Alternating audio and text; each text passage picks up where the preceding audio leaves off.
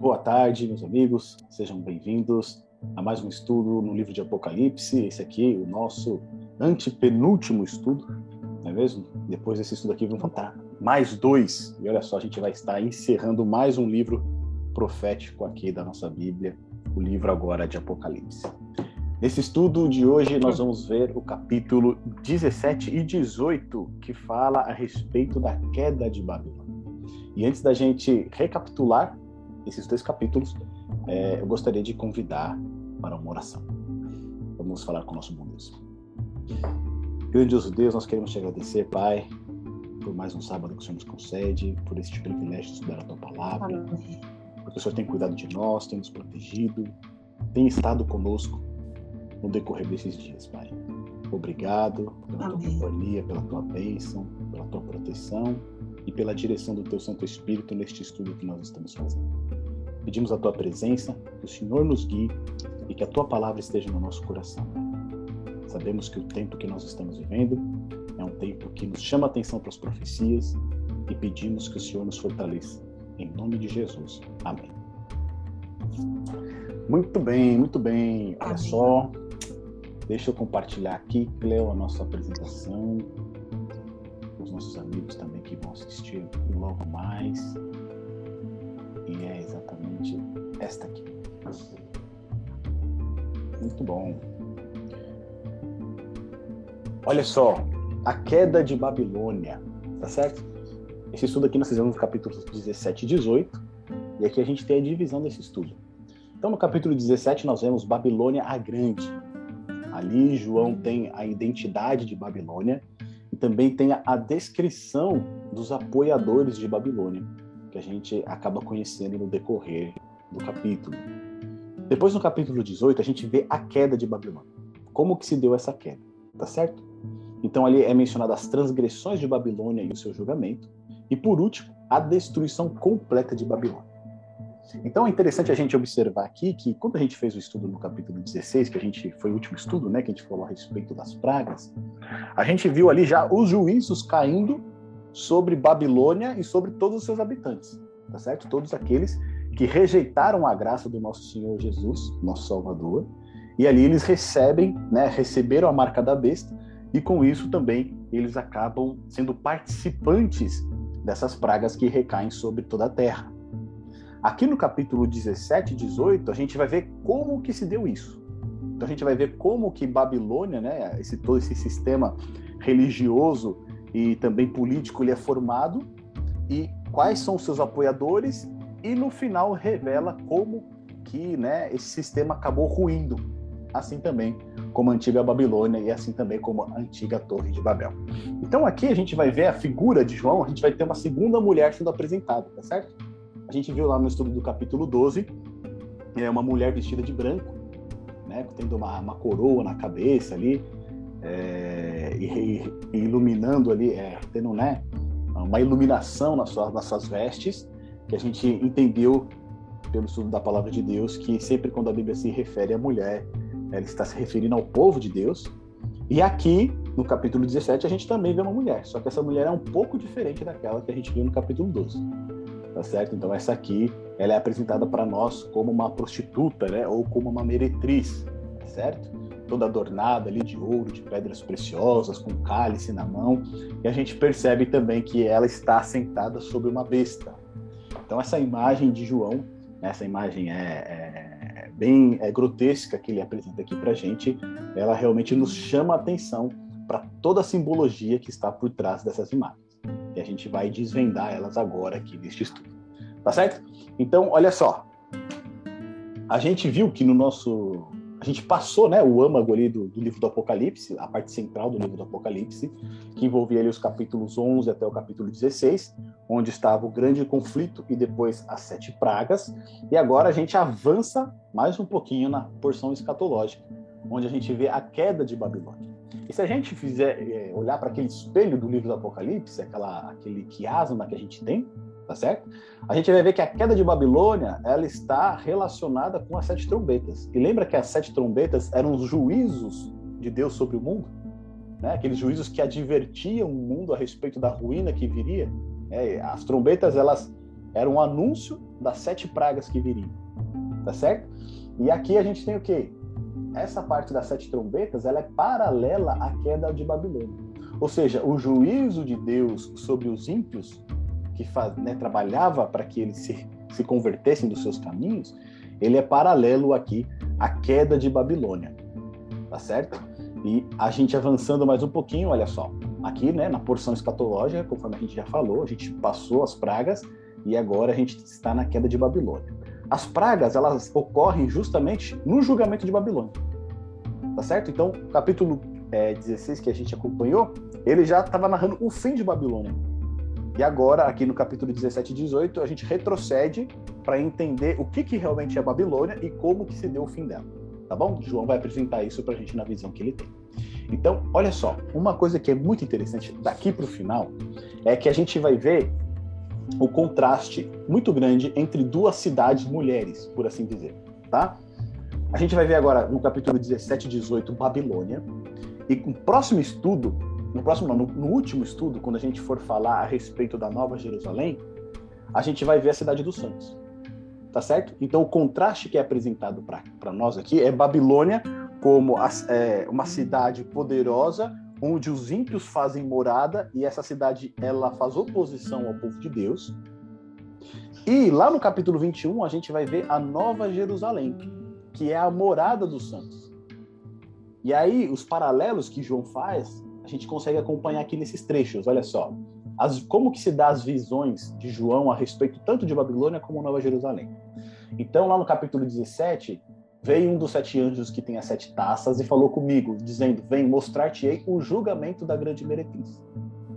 Quando João tem a visão a respeito da Nova Jerusalém, é dito o seguinte: então veio um dos sete anjos também, que tem as sete taças uh, cheias dos últimos flagelos, e falou comigo, dizendo: Vem mostrar-te-ei a noiva, a esposa do cordeiro. Então ele vai, tentar, ele vai trazendo esses paralelos para a gente, ele vai contrastando a cidade ímpia, que é representada por Babilônia, e a cidade santa representada por Nova Jerusalém, tá bom? Aí depois lá o anjo transporta João, né, em um espírito, ou seja, quando João é transportado em um espírito, significa que é uma revelação divina. Não é algo que está na cabeça dele, é algo que Deus revelou para ele. Ele é levado até um deserto e ali ele vê uma mulher montada numa besta e depois repleta de nomes de blasfêmias com sete cabeças e dez chifres. Quando João tem a visão de Nova Jerusalém, também ele é transportado no espírito até uma grande e elevada montanha, e dali ele tem uma visão da santa cidade, a Jerusalém. A Babilônia é representada como uma mulher é, que, é, é, que veste, né? Aliás, veste púrpura, é a grande cidade que domina sobre os reis da terra. A Nova Jerusalém ela é considerada a cidade santa. Na verdade, ali é uma mulher, é, uma prostituta, né? É, Babilônia é o nome dela, a Nova Jerusalém é Jerusalém. Babilônia, ela é apresentada como uma mulher montada em uma besta no deserto. A Nova Jerusalém, ela é apresentada como descendo do céu da parte de Deus. Tá certo? Então, as, as visões que João tem a respeito de Babilônia e de Nova Jerusalém, elas são um pouco semelhantes, mas aqui a ênfase é dada no contraste entre essas duas cidades, tá? Depois, olha só, a gente tem a descrição dessas duas mulheres, que também são cidades. E aí tem Babilônia, né? Achava-se uma mulher vestida de púrpura e de escarlata. A Nova Jerusalém, ela tem é, a glória de Deus. Babilônia, ela é adornada de ouros e pedras preciosas, de pérolas. A Nova Jerusalém, o seu fulgor era semelhante a uma pedra preciosa, tá certo? A Babilônia tendo na mão um cálice de ouro transbordante de abominações e com a imundícia das suas prostituições. Lá na Nova Jerusalém nós temos o rio da água da vida, brilhante como cristal, que sai do trono de Deus e do Cordeiro. A Babilônia é dito caiu, caiu a grande Babilônia e se tornou morada de demônios. Já na Nova Jerusalém, eis o tabernáculo de Deus com os homens, e Deus habitará com eles. Ou seja, Babilônia, habitação dos demônios. A Nova Jerusalém é a habitação de Deus junto com os homens. Em Babilônia, nós temos aqueles que habitam sobre a terra, cujos nomes não foram escritos no livro da vida. Lá na Nova Jerusalém, nela nunca mais, nunca, jamais penetrará coisa alguma contaminada, nem o que pratica abominação e mentira, mas somente os inscritos no livro da vida do Cordeiro. Tá certo? Então, esses contrastes aqui eles são bem evidentes para a gente, bem fortes. Depois, por último, o que, que a gente tem aqui? O destino dessas duas cidades. né? Quando é dito a respeito de Babilônia ali, feito está, com relação à Nova Jerusalém, é dito tudo está feito. Na verdade, é, a, é o mesmo jogo de palavras. Para a Babilônia, lembrou-se Deus da grande Babilônia para dar-lhe o cálice do vinho do furor da sua ida. E com relação à Nova Jerusalém, é dito: é, Eu, a quem tem sede, darei de graça da fonte da água da vida. Para Babilônia, também jamais em ti brilhará a luz de candeia. Para Nova Jerusalém é dito: Pois a glória de Deus iluminou e o cordeiro é a sua lâmpada. As nações andarão mediante a sua luz e os reis da terra lhe trazem a sua glória. A Babilônia diz: Estou sentada como rainha. Já na Nova Jerusalém, nela está o trono de Deus e do cordeiro. Com relação à Babilônia, é dito: Seja arrojada a Babilônia, a grande cidade, e nunca, jamais será achada. Já com relação à Nova Jerusalém, é dito: Porque o Senhor Deus brilhará brilhará sobre eles e reinarão pelos séculos dos séculos. Então a gente tem aqui o contraste gritante entre essas duas cidades e o destino totalmente diferente. Né? Uma será destruída para sempre, a outra existirá para sempre. Essa é o contraste que João apresenta para a gente a respeito tanto de Babilônia quanto Jerusalém. E agora a gente entra no capítulo 17, onde a gente vê a questão da identidade de Babilônia. Tá certo? Então aqui, de novo, né, aqueles sete anjos, né, veio um dos sete anjos que tem as sete taças e falou comigo: Vem, mostrar-te-ei o julgamento da grande meretriz, que se acha assentada sobre muitas águas, com quem se prostituíram os reis da, os reis da terra e com o vinho de sua devassidão. Foi que se embebedaram os que habitam na terra. Transportou-me o anjo em espírito a um deserto e vi uma mulher montada numa besta escarlate besta repleta de nomes de blasfêmias, com sete cabeças e dez chifres. Achava-se vestida de púrpura e de escarlata, adornada de ouro, de pedras preciosas e de pérolas, tendo na mão um cálice de ouro transbordante de abominações e com as imundícias da sua prostituição. Na sua fronte achava-se escrito um nome, um mistério: Babilônia, a Grande, a mãe das meretrizes e das abominações da terra. Então vi a mulher embriagada com o sangue dos santos e com o sangue das testemunhas de Jesus. E quando vi, admirei-me com grande espanto.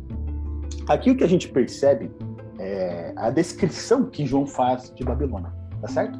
Então, um daqueles sete anjos que tem as sete taças, ele chama João e fala: Vem que eu vou te mostrar o julgamento da grande meretriz.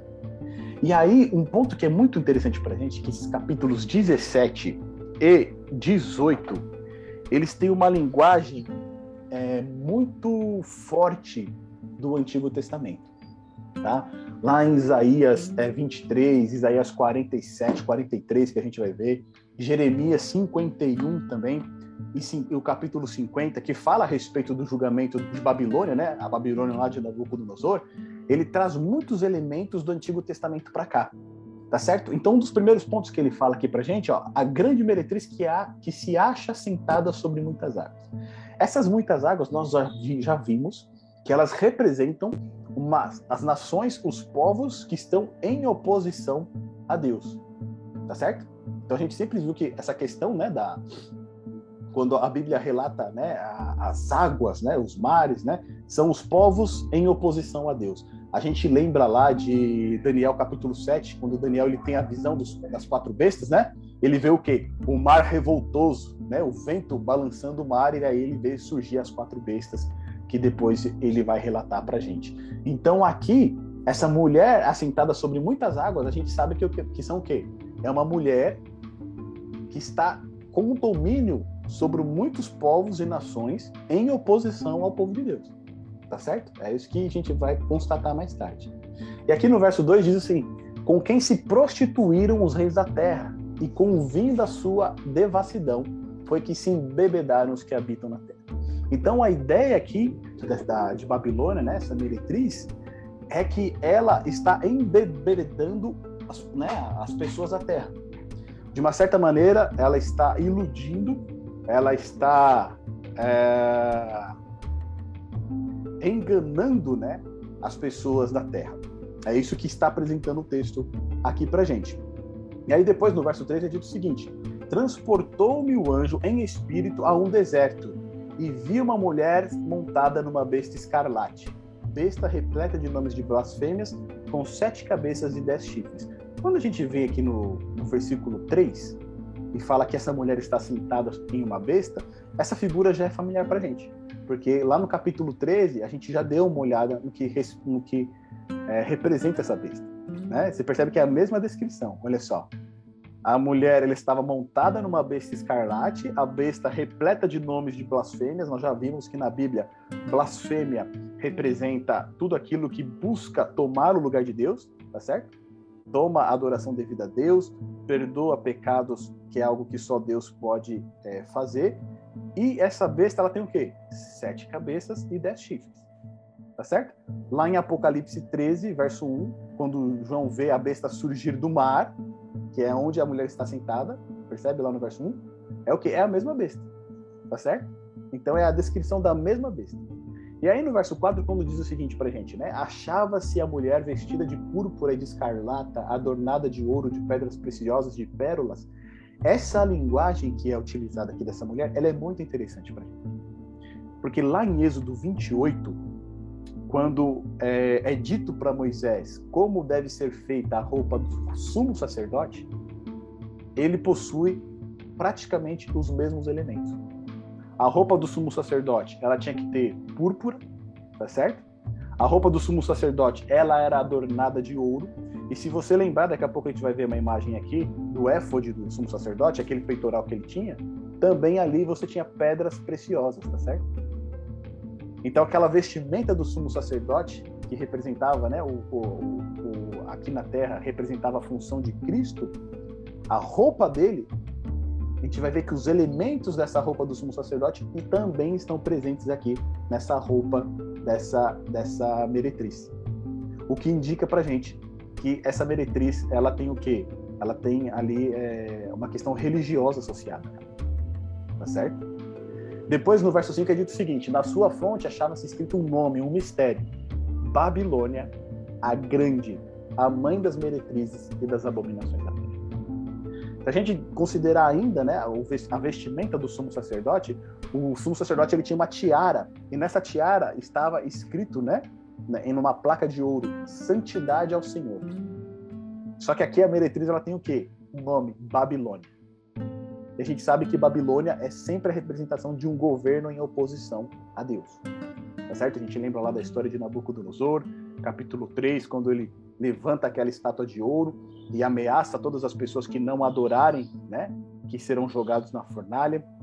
A gente lembra lá de Gênesis, capítulo 11, quando os povos ali da, da, da, da planície de Cinear decidem então construir uma torre que chegasse até o céu, tá certo? A Torre de Babel.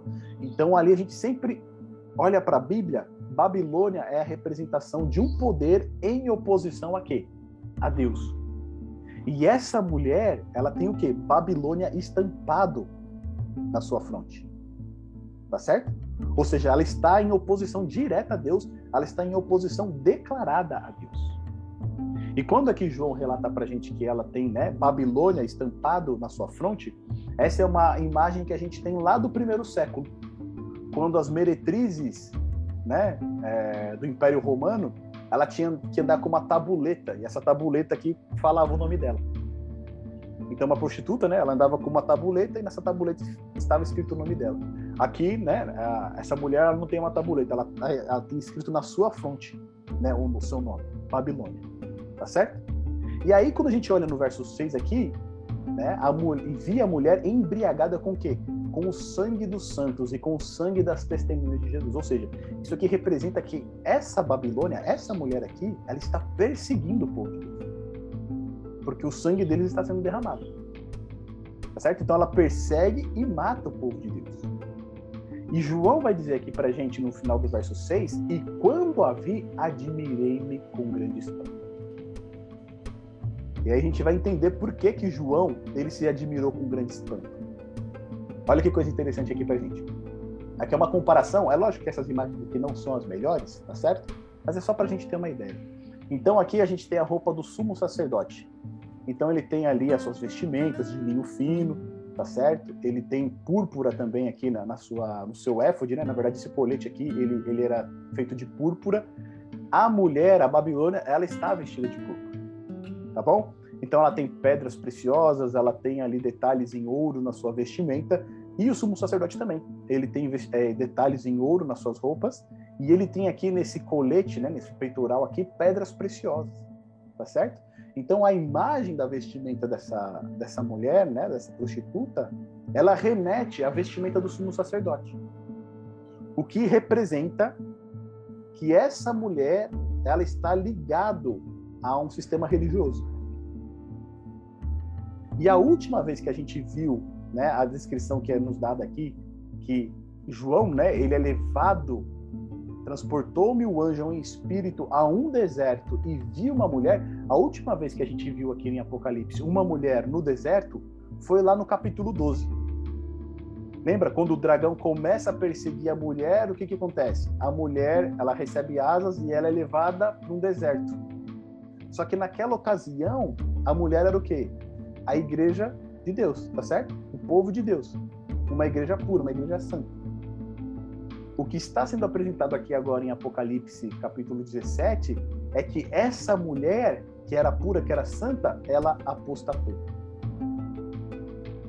Por isso que nas suas vestimentas tem todos esses elementos aqui do sumo sacerdote, que são de cunho religioso, tá certo? Antes ela servia a Deus, mas em determinado momento ela então abandona sua fé e agora passa a perseguir o povo de Deus. É por isso que aqui João, né, quando ele a vê, o que acontece com ele? Ele se admira com grande espanto. Porque ele vê uma transformação. Aquela mulher do capítulo 12, que era pura, que era santa, que era imaculada, que fugiu da perseguição, agora se tornou numa meretriz e agora ela está perseguindo o povo de Deus. Quando a gente vê lá no final do capítulo 12 de Apocalipse, é interessante que diz o seguinte: que o dragão ele se irou contra a mulher tá certo? Mas ele vai fazer perseguição a quem? Ele não persegue mais a mulher. Ele, ele começou perseguindo a mulher, mas lá no final do capítulo 12 vai dizer o seguinte pra gente, ó. E o dragão irou-se contra a mulher, tá certo? Ele ficou bravo com ela. E foi fazer guerra a quem? Ao remanescente da sua semente, os que guardam os mandamentos de Deus e têm o testemunho de Jesus Cristo. Ou seja, ele foi fazer guerra contra a descendência dessa mulher, que antes era pura, que antes era santa. Então ele não está mais perseguindo diretamente a mulher, mas a sua descendência. Por quê? A mulher depois ela apostata, tá certo? Satanás ele consegue através dos seus enganos, ele consegue com que essa mulher caia em apostasia. E aí os perseguidos são aqueles que sobraram, o remanescente da mulher, a descendência dessa mulher. Então é por isso que João ele fica maravilhado. Porque aquela igreja antes que existia lá no capítulo 12, pura, santa, boa, o que acontece? Ela abandona. Tá certo? Ela se volta para o lado do poder perseguidor, ela se volta para o lado do diabo, ela se volta para o lado da besta que surge do mar. E o fato dela estar assentada sobre essa besta do mar representa o quê? A união desses poderes. Tá certo? Então aquela igreja antes que era perseguida, agora ela se une com a besta que surge do mar. Isso é relatado quando ela se assenta em cima dessa besta. E agora eles dois juntos vão perseguir o restante do povo de Deus, o remanescente fiel a Deus. Então, olha só que coisa impressionante para gente na continuação do capítulo 17, porque agora o anjo ele vai explicar para João. Ele vai falar o seguinte, ó: Por que você se admirou, né, de ter visto essa mulher? Eu vou te contar o mistério da mulher e da besta que tem as sete cabeças e os dez chifres e que leva a mulher. E aqui é interessante isso, porque parece que quem está assentado é quem está conduzindo, né? Por exemplo, quando você monta um cavalo, você conduz o cavalo e você guia o cavalo para onde ele vai. Só que nesse caso aqui, a mulher está assentada sobre a besta, mas quem dirige é quem? É a besta, tá certo? É a besta que vai levando essa mulher que está sentada sobre ela, não é o contrário. E aí ele diz o seguinte, no verso 8: A besta que viste era e não é e está para emergir do abismo e caminha para a destruição. E aqueles que habitam sobre a terra, cujos nomes não foram escritos no livro da vida desde a fundação do mundo, se admirarão vendo a besta que era e não é, mas aparecerá. E aqui é um ponto interessante para a gente. Se a gente pegar todo esse trecho aqui do capítulo é, dos versos 7 a 8, a gente vai perceber que essa linguagem, principalmente do verso 8, ela é muito familiar para a gente. Ela é praticamente a mesma linguagem que a gente viu lá no capítulo 13, quando fala do surgimento da besta que vem do mar. E aí tem um outro ponto que é interessante para a gente, que diz o seguinte, que essa besta, ela era e não é. E esse era e não é é uma alusão a, a, a Deus, quando a gente vê lá no capítulo 1, né? Aquele que era, que é e que há de vir.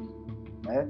Lá no verso no capítulo 1, no verso 4 e depois no verso 8, vai falar Deus, né? O Pai, se referindo ao Pai, aquele que era, que é e que há de vir.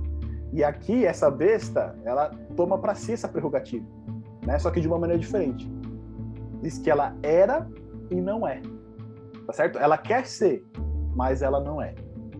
E aí diz aqui mais o seguinte: que ela caminha para a destruição. E diz também que aqueles que habitam sobre a terra, que a gente sabe que são os ímpios, cujos nomes não foram escritos no livro da vida desde a fundação do mundo, o que vai acontecer com eles? Eles vão se admirar com ela. E a gente lembra que quando a besta tem a sua ferida mortal curada lá no capítulo 13, o que, que acontece com os habitantes da terra? Eles se maravilham com isso, tá certo? Então aqui é mais um indicativo de que essa besta na qual a mulher está assentada é o mesmo poder. É Roma Papal. Tá certo? Roma Papal conseguiu finalmente, né, fazer com que a mulher, que naquela época lá era, era a igreja protestante, né? Eram os protestantes, os reformadores, aqueles que haviam rompido com a igreja medieval, eles conseguiram finalmente se infiltrar nessa igreja e fazer com que eles caíssem em apostasia. Tá certo? E aí, no verso 9 diz o seguinte: Aqui está o sentido quem, quem tem sabedoria. As sete cabeças são sete montes, nos quais a mulher está sentada. São também sete reis, dos quais cinco, caíram cinco, um existe e o outro ainda não chegou. E quando chegar, tem que durar pouco. E a besta que era e não é, é também, também é ele o oitavo rei, e procede do sete, e caminha para a destruição. Os dez chifres que viste são dez reis, os quais ainda não receberam o reino, mas recebem autoridade como reis com a besta durante uma hora. Tem estes um só pensamento e oferecem à besta o poder e a autoridade que possuem. Pelejarão eles contra o cordeiro, e o cordeiro os vencerá, pois é o Senhor dos senhores e o Rei dos reis. Vencerão também os chamados eleitos e fiéis que se acham com ele. Falou-me ainda: as águas que viste, onde a meretriz está assentada, são povos, multidões, nações e línguas. Os dez chifres que viste e a besta, esses odiarão a meretriz e a farão devastada e despojada, e lhe comerão as carnes e a consumirão no fogo, porque em seu coração incutiu Deus que realizem o seu pensamento o executem a uma e deem à besta o reino que possui, até que se cumpram as palavras de Deus. A mulher que viste é a grande cidade que domina sobre os reis da terra. Então aqui o anjo ele explica toda aquela visão que João teve da mulher assentada sobre a besta no deserto. Tá certo? E na primeira parte que a gente vê aqui dos versos 7 e 8, a gente já entendeu que essa besta sobre a qual a mulher se assenta é a mesma besta do Apocalipse 13. É Roma papal tá certo? É o mesmo poder. A mulher, a gente já entendeu aqui também, que era a igreja antes perseguida, mas que apostatou e agora se torna perseguidora junto com Roma Papal. Ela se une, tá certo? Então a igreja, ela se une com Roma Papal e agora eles tornam-se um sistema religioso que vai perseguir o povo de Deus. Só que nos versos 9, 10, 11 e 12, vem uma explicação aqui para gente que é o seguinte: diz que as sete cabeças elas representam sete montes, nos quais a mulher está sentada. E ele diz que esses sete montes são também o quê? Sete reis, dos quais caíram cinco, um existe e o outro ainda não chegou. E quando chegar, ele vai ter que durar por um pouco tempo. E a besta que era e não é, essa a besta toda, ela também é um oitavo rei. Tá certo? A gente vai entender um pouquinho mais para frente essa questão aqui dos montes e desses sete reis aqui. Só que aqui tem um ponto interessante no verso 11 que diz que essa besta, o que acontece? Ela caminha para a destruição. E essa linguagem aqui, que é utilizada tanto no verso 11 quanto no verso 8, falando da besta, que ela caminha para a destruição, ela vem lá de Daniel capítulo 7, verso 11, com referência ao chifre pequeno. Olha que coisa interessante para a gente, ó. Vamos dar uma olhada lá em Daniel capítulo 7, verso 11, só para a gente relembrar um pouquinho do estudo de Daniel. Só para a gente matar um pouco da saudade, olha só. Daniel no capítulo 7, no verso 11, ele vai estar escrito assim, ó. Cléo, se você encontrar, você quer ler pra gente? Pode abrir o, micro, o microfone aí e fazer a leitura, tá? Leio sim. 7, 11, né? Olhei então, devido à balbúrdia causada pelos discursos arrogantes do chifre. Olhei até o momento em que o animal foi morto, seu corpo subjugado e a fera jogada ao fogo. Então, olha só, o destino que tem essa besta aqui, que está caminhando para a destruição, né? Ele é muito semelhante àquilo que a gente viu lá em Daniel. Porque da, dos, quatro, dos quatro animais que surgem né, no, na visão de Daniel, o único que é destruído é esse último, o qual a gente já entendeu pelo estudo de Daniel, que representa a Roma papal, tá certo? Então, aqui, de novo, em Apocalipse capítulo 17, quando faz né, essa descrição dessa besta, diz o quê? Ela caminha para a destruição. É uma linguagem muito similar de Daniel capítulo 7, verso 11. Tá certo? Assim como o destino daquele poder que a gente viu é a destruição, aqui também essa besta ela caminha para a destruição. E aí, os dez chifres que são vistos nessa besta, elas são o quê? São dez reis. Então ele já explica, os chifres são o quê? São reis. Tá certo? Só que esses reis, eles ainda não receberam o reino. Eles ainda não receberam o poder. Mas eles vão receber autoridades como reis junto com a besta. E isso vai ser durante uma hora. E aí, quando a Bíblia aqui diz pra gente durante uma hora, significa o quê? Um período de tempo pequeno. Tá certo? Então, esses dez reis são autoridades, são governos políticos em que eles vão receber autoridade sobre toda a terra junto com a besta. Só que quando eles receberem essa autoridade junto com a besta que é Roma Papal, vai ser por pouco tempo. Tá certo? E aí quando a gente fala assim, né, 10 reis, esses 10 reis são 10 poderes, são 10 é, poderes políticos, quem que poderia ser, né?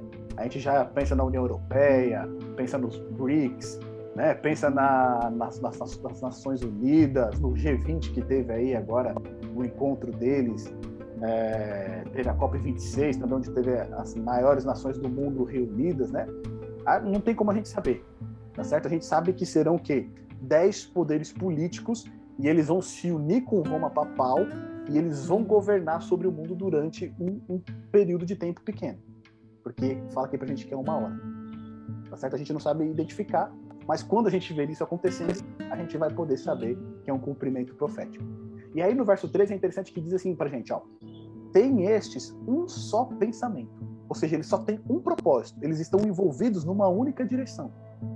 E eles oferecem à besta que é Roma papal o poder e a autoridade que eles possuem. Olha que coisa interessante aqui pra gente. Esses governos políticos, então, eles se unem com um só propósito e eles colocam à frente quem? A besta, que é Roma Papal, tá certo? E eles oferecem a ela o poder e a autoridade que eles têm. Então aquilo que Roma Papal disser vai ser o quê? Vai ser realizado. Isso lembra a gente lá, Gênesis capítulo 11, verso 6, quando esses grandes homens né, da, da planície de Cinear, eles vão construir a Torre de Babel, eles tinham ali também só um pensamento. Vai dizer assim, eis que o povo é um só né? E a, e, a, e a língua deles é uma só. E tudo que eles intentarem, eles vão conseguir fazer. Então, aqui, né, Apocalipse, ele remete lá esse episódio onde, quando foi construída a Torre de Babel, todos esses homens valorosos, eles estavam envolvidos num único propósito. E eles iriam conseguir, porque eles tinham apenas um idioma, tá certo? Então Deus desce a terra, confunde a língua, e ali esse propósito deles é desmantelado. Só que aí no verso 14 diz o seguinte: por mais que eles se unam, e por mais que eles tenham apenas um propósito para fazer a sua vontade, eles vão lutar contra quem? Contra o cordeiro. Percebe aqui que apesar deles perseguirem o povo de Deus, não diz que eles estão lutando contra o povo de Deus. Porque quando eles perseguem o povo de Deus e quando eles lutam contra o povo de Deus, na verdade eles estão lutando contra quem? Contra o Cordeiro, contra Cristo. Só que diz o seguinte: e o Cordeiro os vencerá. E esse aqui é maravilhoso, porque não importa quão poderosos eles sejam, não importa quais sejam os planos que eles têm, a astúcia que eles possuem, a vitória final é de Deus, é de Cristo. E diz aqui, ele vencerá por quê? Porque ele é o Senhor dos senhores e o Rei dos reis. Ou seja, você tem dez reis ali, né, se unindo para tentar perseguir o povo de Deus, para se opor a Deus. Mas o Rei dos reis, ele vai vencer. E vencerão também os chamados eleitos e fiéis que se acham com ele. Ou seja, a vitória de Cristo também é a vitória do seu povo fiel. A vitória do Cordeiro também é a vitória daqueles que permaneceram ao seu lado. E aí depois no verso 15 ele vai explicar pra gente, né, que as águas em que a gente viu a mulher assentada é o quê? São povos, multidões, nações e línguas. É aquilo que a gente já sabia, tá certo? São os povos e multidões que estão em oposição a Deus. E aí entra, entra um ponto interessante. Vocês perceberam o seguinte, ó. A mulher ela está assentada sobre águas, sobre uma besta, sobre sete montes, e esses sete montes também são sete reis. Percebe? Então, assim, né? Ele faz uma mistura, mas tudo significa a mesma coisa. Tá certo? Então a simbologia parece até sendo diferente, mas na realidade é a mesma coisa. A gente vai entender isso aqui um pouquinho melhor. E aí depois no verso 17 diz o seguinte, né? No verso 16, esse é um ponto interessante pra gente. Né? Ou seja, essa mulher, ela tá sentada sobre a besta. Só que a gente acabou de perceber que a besta também são o quê? São as águas. E essas águas são o quê? Povos, multidões, nações e línguas. O que identifica que essa mulher né, que é, é Babilônia, que representa um sistema religioso, ele vai estar governando as pessoas da Terra. Eles vão induzir as pessoas da Terra ao engano, ao erro, vão enganar essas pessoas ao ponto delas receberem a marca da besta, vai ter o controle sobre essas pessoas. Tá certo? E vai fazer guerra contra o povo de Deus. Só que aqui no verso 16, o que é dito pra gente? Olha só. Os dez chifres, que a gente já viu que são dez poderes políticos, que viste e a besta, esses vão fazer o quê? Eles vão odiar a meretriz. E a farão devastada e despojada, e lhe comerão as carnes e a consumirão no fogo.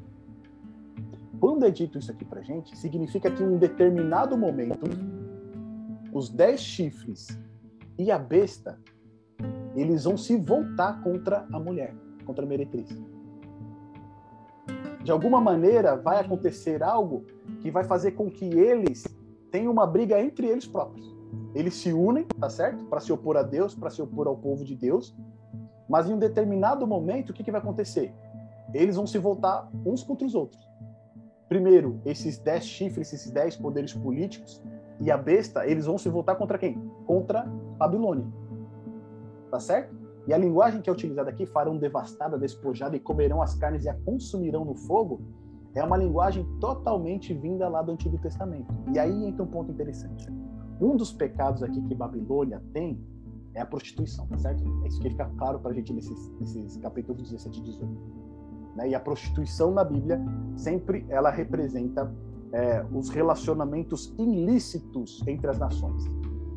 Né? Então, quando o povo de Deus busca auxílio do Egito em vez de buscar o auxílio de Deus, quando o povo de Deus busca né, o auxílio da Síria em vez de buscar o auxílio de Deus, ele está praticando prostituição, tá certo? Ele está num relacionamento ilícito, porque Deus havia orientado eles a não confiar nesses povos, mas aí eles abandonam a Deus e buscam se unir com esses povos. A prostituição também ela é considerada idolatria, quando as pessoas tiram o foco da adoração a Deus e voltam sua adoração para ídolos, né, para pessoas, para coisas, substituindo Deus. Então, um dos pecados mencionados aqui da, dessa meretriz, né, é por isso que ela recebe o seu nome, é por conta da sua prostituição. E essa prostituição se dá tanto por, é, vamos dizer assim, desfocar a adoração do Deus verdadeiro, né? remover a adoração do Deus verdadeiro, quanto também estabelecer relacionamentos ilícitos com os poderes políticos, tá certo? Então, para ela manter o seu poder, para esse sistema religioso manter a sua autoridade, ela começa a se relacionar com os poderes políticos. Então, ah, vocês querem o quê? Para poder ser cumprida essa regra. Ah, querem isso? Então tá bom, então a gente vai fazer dessa maneira. Então, esse relacionamento também é considerado prostituição na Bíblia. E aqui tem um ponto muito interessante para a gente, que lá no Antigo Testamento, em Deuteronômio, capítulo 22, dos versos 20 a 24, vai falar qual que era a sentença para alguém que praticasse a prostituição. E lá na lei de Moisés vai dizer que essa pessoa tinha que ser apedrejada. Tá certo? Aí isso lembra a gente lá de, do Evangelho de João no capítulo 8, né? Onde aquela mulher foi pega em adultério, eles levam para Jesus querendo já apedrejar ela, né? E ali Jesus vai falar: quem não tiver nenhum pecado, que atire a primeira pedra. Então, a punição do pecado de, de prostituição, né, de fornicação, era o apedrejamento. Só que aqui está dizendo que essa meretriz, ela vai ser o quê? Consumida no fogo. Só que quando a gente vai lá em Levítico 21, verso 9, ali nos é dito que se a filha de um sacerdote fosse pega em prostituição ou fornicação, em vez de ela ser apedrejada, ela deveria ser queimada. Ou seja, se ela fosse filha de um sacerdote, né, uma pessoa que tem responsabilidades religiosas, e ali ela fosse pega em prostituição, ela deveria ser queimada. O que mais uma vez aponta para nós que essa meretriz que nós vemos no capítulo 17 realmente é um poder religioso. Tá certo? É a mistura de, é, de, de, de religiões que se opõem a Deus. E a gente viu lá que as suas vestimentas, as suas pedras preciosas apontavam né, para as vestimentas do sumo sacerdote.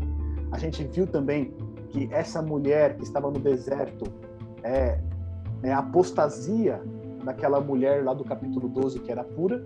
E aqui, quando diz para ela, para nós, que ela, né, o seu fim será consumida no fogo, remetendo lá a Levítico capítulo 21, verso 9, quando a filha de um sacerdote era pega em prostituição, então aqui a gente consegue realmente é, enxergar que essa mulher Babilônia é um sistema religioso apostatado, tá certo?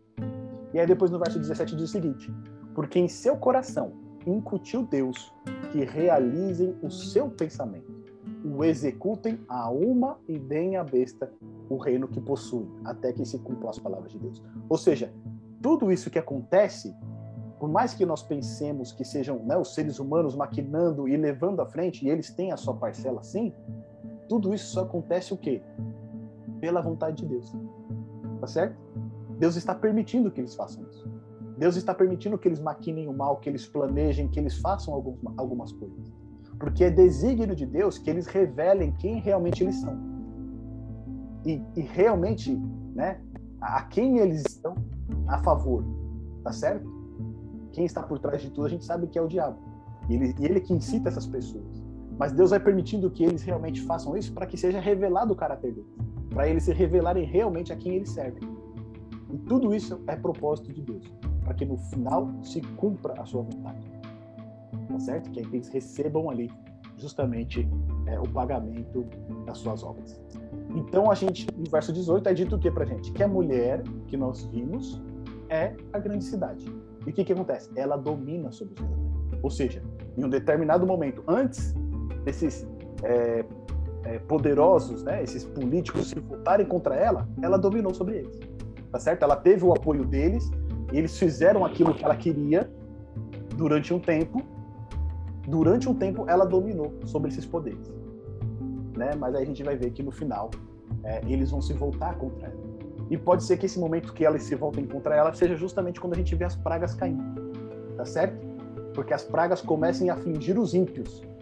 E quando eles percebem que esse sistema religioso enganou eles, prometendo paz e segurança e que tudo daria certo se eles fizessem aquilo que eles quisessem, eles se voltam pra, contra elas. Falam, poxa, peraí, você disse que se a gente fizesse isso da maneira que você propôs, tudo daria certo. Mas as pragas continuam caindo e somente nós estamos sendo afligidos. Então, em um determinado momento, eles vão cair em si e vão se voltar contra ela. Tá bom? Então, olha só a explicação que a gente tem aqui dessa segunda parte do capítulo 17. A gente viu que mulher, a mulher, ela é Babilônia e também é a grande cidade. É a mesma coisa. Então, a mulher meretriz, né? Babilônia, o nome, e a grande cidade representam o mesmo poder. É um sistema religioso apostatado. Tá certo? Se a gente lembrar que Babilônia também é, significa confusão, tá certo? É a união de todos esses sistemas religiosos né, em, em, torno de uma causa. Eles vão se unir em torno de uma causa e essa causa vai fazer oposição à palavra de Deus, aos seus mandamentos e ao povo de Deus. Tá bom? E essa mulher ela está sentada sobre uma besta. A gente viu que essa besta é a mesma do capítulo 13, como a papal, tá certo? Mas ela também é o quê? Sete montes, porque as sete cabeças representam sete montes, e os sete montes são também o quê? Sete reis. Só que essa besta, esses montes, esses reis também são o quê? As muitas águas, que são povos e multidões. Então representa tudo isso. Então quando a gente vê esse sistema religioso assentado sobre essa besta, significa que esse sistema religioso, ele dominou as nações e os reis da terra durante um tempo. Tá certo? Eles se uniram e ali esse sistema religioso ele dominou sobre eles. Quando o anjo começa a explicar para João a respeito, né, dos sete montes e das sete cabeças, ele vai e dos sete reis, ele vai dizer o seguinte: cinco já caíram. E lá quando a gente fez o estudo de Apocalipse capítulo 12, quando falava do dragão, que também tinha sete cabeças e dez chifres, né? E depois a besta que surge do mar, e ela também tem sete cabeças e dez chifres. Lembra que a gente falou que essas sete cabeças representavam as cabeças lá de Daniel capítulo 7? Porque lá Daniel capítulo 7, na sua visão, né? Quando ele vê o leão surgindo do mar, tem uma cabeça. Tá certo? O urso tem uma cabeça também. Só que quando ele vê o leopardo, o leopardo tem quatro cabeças. Então você já tem seis. E por último você tem né, um animal espantoso ao qual ele não consegue identificar, que tem uma cabeça com dez chifres. Ou seja, você tem sete cabeças. Essa, essa besta sobre a qual a mulher está sentada também tem sete cabeças. Ou seja, essas sete cabeças representam sete reinos que em determinado momento perseguiram o povo de Deus. E aí, quando o anjo explica para João, ele diz: cinco já caíram. E a gente olha, né, lá no passado, quais são esses cinco que já caíram? Você tem Egito, Assíria, Babilônia, Persa e o, o, o Império Grego. Então você teve cinco reinos que perseguiram o povo de Deus. Tá certo? Aí ele vai dizer para João: um existe. No tempo de João, qual era o poder que existia? Roma. Tá certo? O sexto. E depois ele diz o seguinte: o outro ainda não chegou, mas quando chegar tem que durar pouco tempo. Esse pouco tempo é o mesmo pouco tempo lá de Apocalipse 12, quando fala ai da terra, porque o diabo desceu sobre vós com grande ira, sabendo que pouco tempo lhe resta. Esse pouco tempo não é quantitativo, mas ele é qualitativo. Significa que vai ter um fim, tá certo? Ele, o fim dele já está é, programado. Quando diz aqui que o outro ainda não chegou, mas quando chegar vai ter que durar pouco tempo, significa ele vai chegar, mas ele vai durar até um certo tempo. E aí, qual que é o poder ainda que vem na sequência de Roma e que ainda não havia chegado nos tempos de João? Roma papal. Tá certo? A sétima cabeça. Só que aí o anjo vai explicar e vai dizer o seguinte: que o sétimo, que ainda não chegou, ele também é o oitavo rei e precede do sete. Como que a gente entende isso? Lembra que Roma Papal vai receber uma ferida de morte? A gente viu isso lá no capítulo 13. Né? Uma das cabeças vai receber aqui uma ferida de morte. Só que no mesmo capítulo diz o quê? Que essa ferida vai ser o quê? Curada. Tá certo? Então o oitavo rei é o quê? Roma Papal após a sua ferida de morte ser curada. Ela pareceu que estava morta, mas depois ela retornou. Esse é o oitavo rei precede o 7. Tá certo? Então vai chegar um momento da história em que essa ferida que foi causada ali pela Revolução Francesa ao papado e tirou os poderes seculares de Roma papal, ela vai ser curada e Roma papal vai ter de novo a sua autoridade. E aí ele vai de novo exercer, né, a sua perseguição, a sua a autoridade, a sua tirania, assim como foi no passado. E aí é isso é interessante para a gente, porque o que é dito aqui para a gente no capítulo 17? Olha só. No verso 13 fala o seguinte, ó. Tem estes dez reis, né? Um só pensamento. E o que, que eles fazem? Eles oferecem à besta o poder e a autoridade que possuem. Tá vendo? Então aqui a ferida é curada. Porque ela volta a ter de novo aquela autoridade que ela tinha no passado. Aqui é o surgimento da oitava cabeça, tá certo? O oitavo rei. E por fim, os dez chifres são quem? São dez reis. São dez poderes políticos né, que vão dar essa autoridade de novo para Roma. E eles vão colocar ela à frente dos propósitos. E aí é um ponto interessante, né, até um pouco especulativo, a gente colocar no Google né, as 10 supernações, já existem projetos para isso. Tá? Acho que chama também ASEAN, AECEAN, né? A-E-S-E-A-N, que é um projeto das 10 é, supernações que você poderia dividir o mundo em 10 blocos, cada um com o seu líder, tá certo? E ali é, seria algo mais, vamos dizer assim, centralizado pelos governantes. Então, é, mas é óbvio, né? A gente é só especulação, a gente só vai saber o que vai ser realmente quando isso acontecer, tá certo? Então a gente percebe que a mulher, esse sistema é, religioso apostatado, né?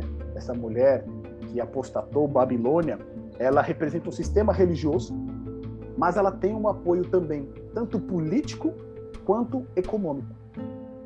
Tá certo? Então a gente tem religião, política e economia juntas no tempo do fim, em oposição a Deus e ao seu povo. E esse é um ponto muito interessante para nós. Né? O cenário que nós estamos vivendo hoje é algo realmente que nos desperta essa questão, porque a gente está vendo essa união, tá certo? Tanto a gente tem a questão é, líderes religiosos quanto líderes políticos, inclusive mega empresários, né, se unindo é, em torno de uma causa comum, ainda que não seja é, a causa que a gente encontra aqui em Apocalipse, mas eles estão se unindo, tá certo? Lá na, agora na COP 26 a gente teve ali, né? É, teve o Papa, teve, é, teve, grandes líderes juntos e você teve inclusive até o Bill Gates, né? Então assim, né, um magnata da tecnologia é um grande empresário unido aí junto com grandes autoridades. E a gente vê que realmente está havendo essa união, tá certo? Ainda que não seja pela causa mencionada aqui em Apocalipse.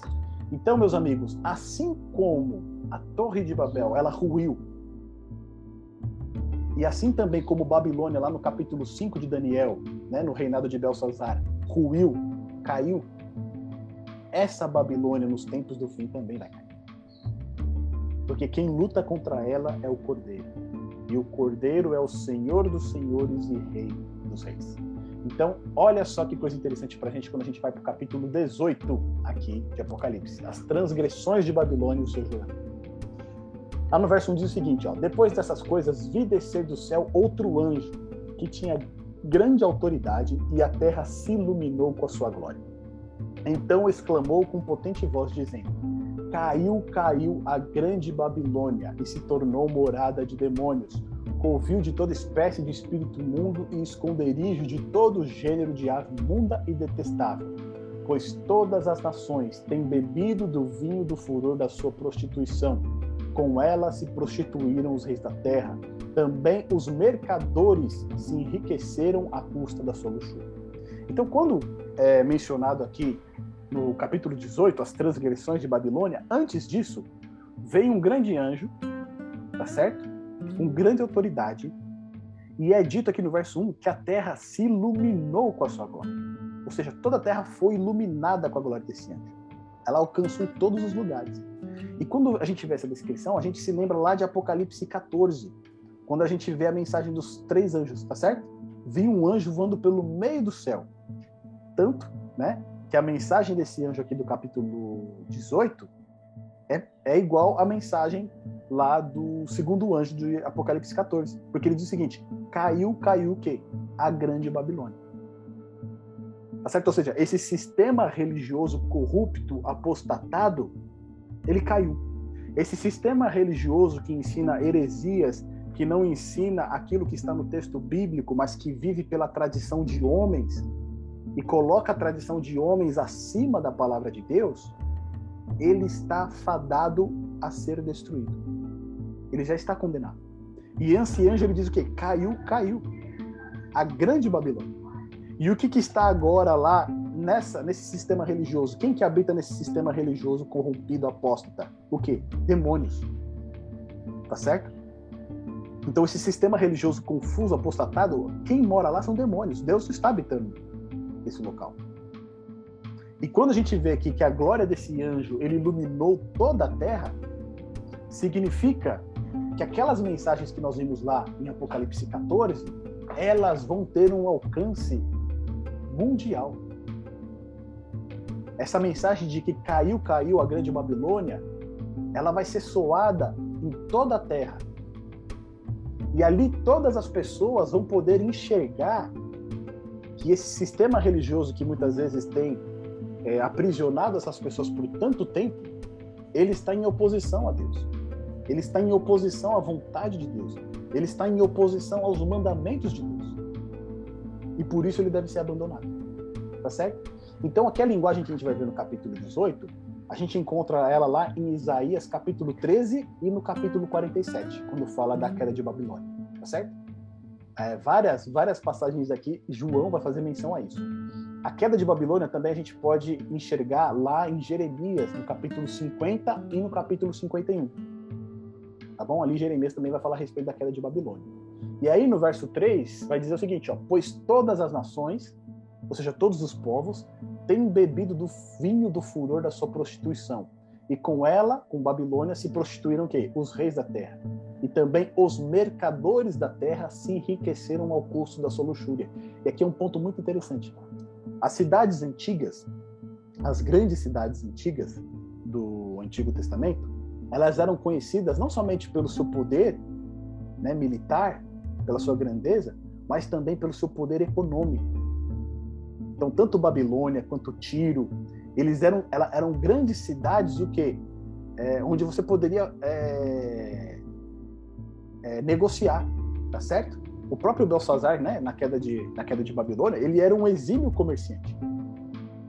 E aqui, quando a gente olha o capítulo 18, pela primeira vez vai ser introduzido o quê? Os mercadores da terra.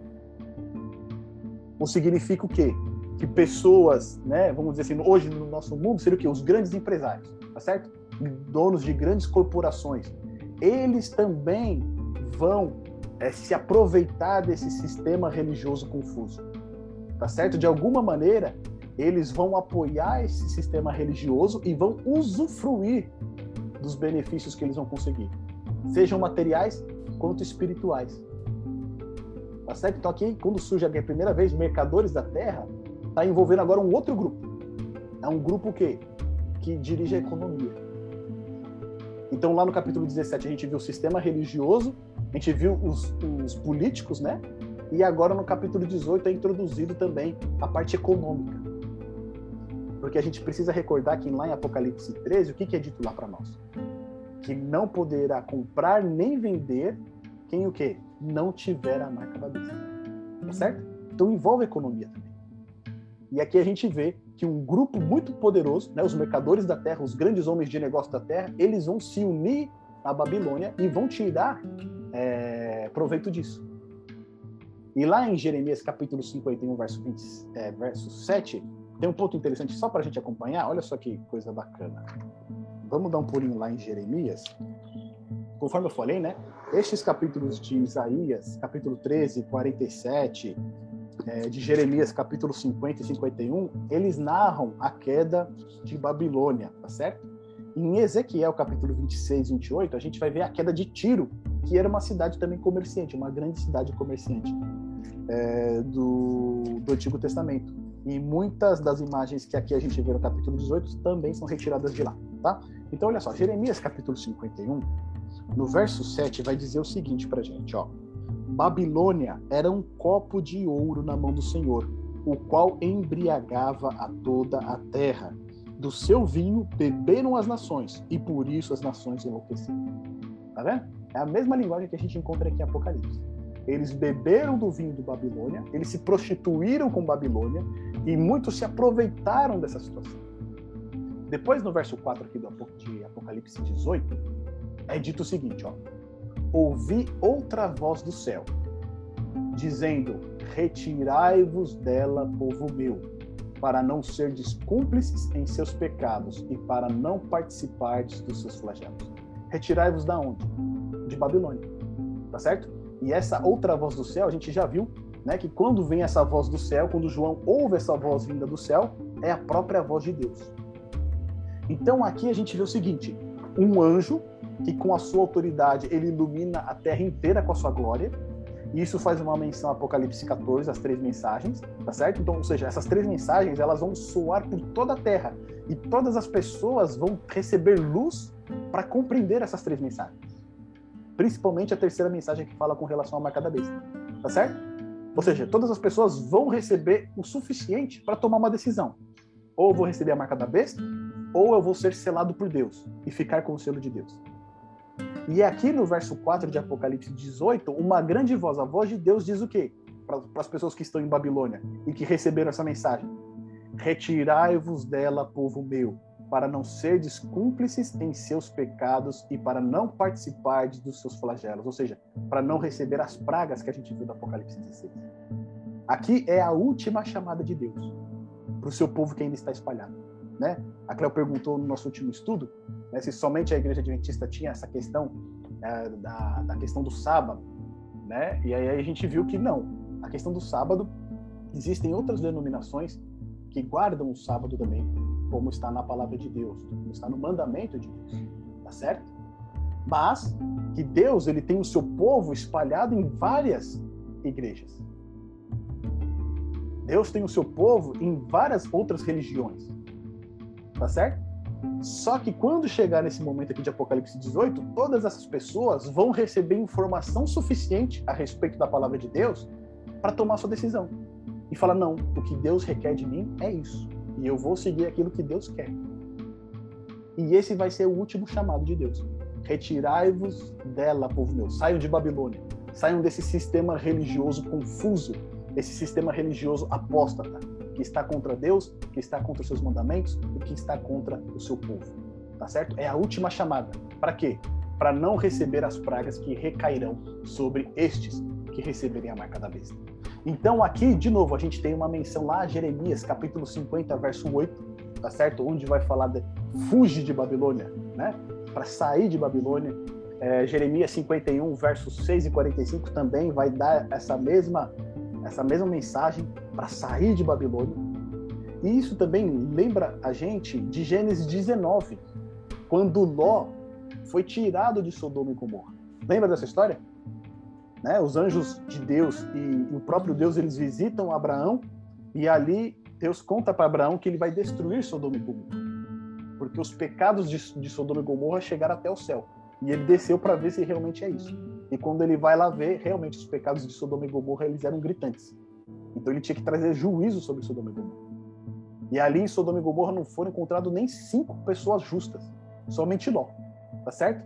E ali os anjos vão até lá a Sodoma e tiram Ló da cidade, né? Sai dela, povo meu. Eles acabam tirando Ló de Sodoma.